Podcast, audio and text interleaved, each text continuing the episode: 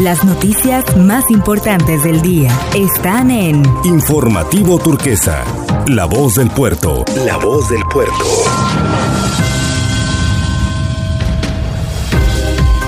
Es la hora de la información a través del resumen informativo Turquesa.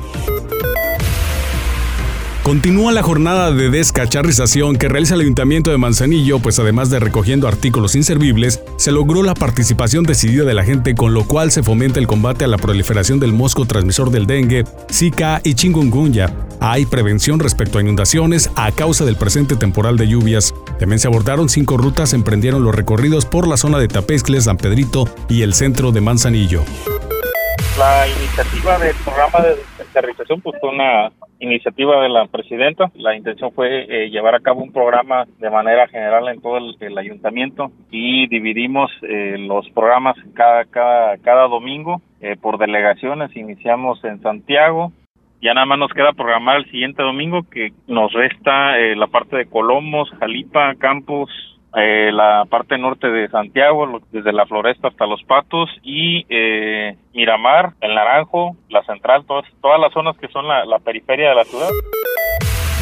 Estos trabajos continuarán pues significan de gran ayuda para la población, pues en una sola jornada logran deshacerse de muchos artículos que ya no sirven y solo se acumulan en los hogares, provocando incomodidades y riesgos para la proliferación del mosco del dengue o bien la fauna nociva. Por ello resulta importante informarse bien sobre las rutas que continuarán haciendo este tipo de labores, lo cual pueden consultarse también en las páginas oficiales del Ayuntamiento de Manzanillo. En el marco del Día Internacional de la Lucha contra el Uso Indebido y el Tráfico Ilícito de Drogas, la Coordinación del Centro de Atención Primaria de las Adicciones, la CAPA, informa que algunas de las señales que indican que se tiene una adicción o consumo de riesgo son dificultades para controlar el consumo a la sustancia, problemas sociales relacionados con consumo de riesgo a pesar de conocer los daños o consecuencias potencialmente negativas tanto física como mentalmente y criterios clínicos o farmacológicos. Por ello reiteró que la UNEM CAPA de Colima, Tecomán y Manzanillo Ofrecen servicios gratuitos de prevención, tratamiento y rehabilitación en adicciones con acompañamiento profesional y multidisciplinario, médico, psicológico y social. También se advierte que el consumo de cualquier sustancia adictiva o droga es nocivo para la salud al estar ligada con efectos agudos y crónicos que se generan sobre el estado de ánimo, la función mental, memoria, juicio, pensamiento y la conducta.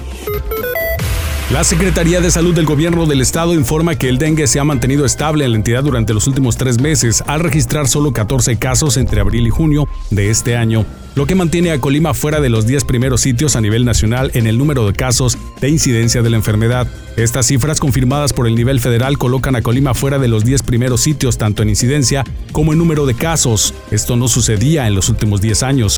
No obstante, la Secretaría de Salud Estatal reiteró que es importante ante el inicio del temporal de lluvias que la población aplique en sus casas las sencillas medidas de lava, tapa, voltea, tira recipientes que almacenen agua a fin de evitar que ahí se formen criaderos de mosco transmisor del dengue, Zika o chikungunya.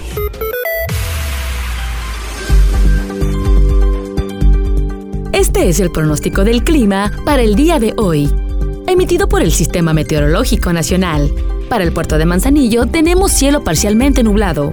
Temperatura actual 30 grados. Temperatura máxima 32 grados. Sensación térmica 36 y una mínima de 26 grados.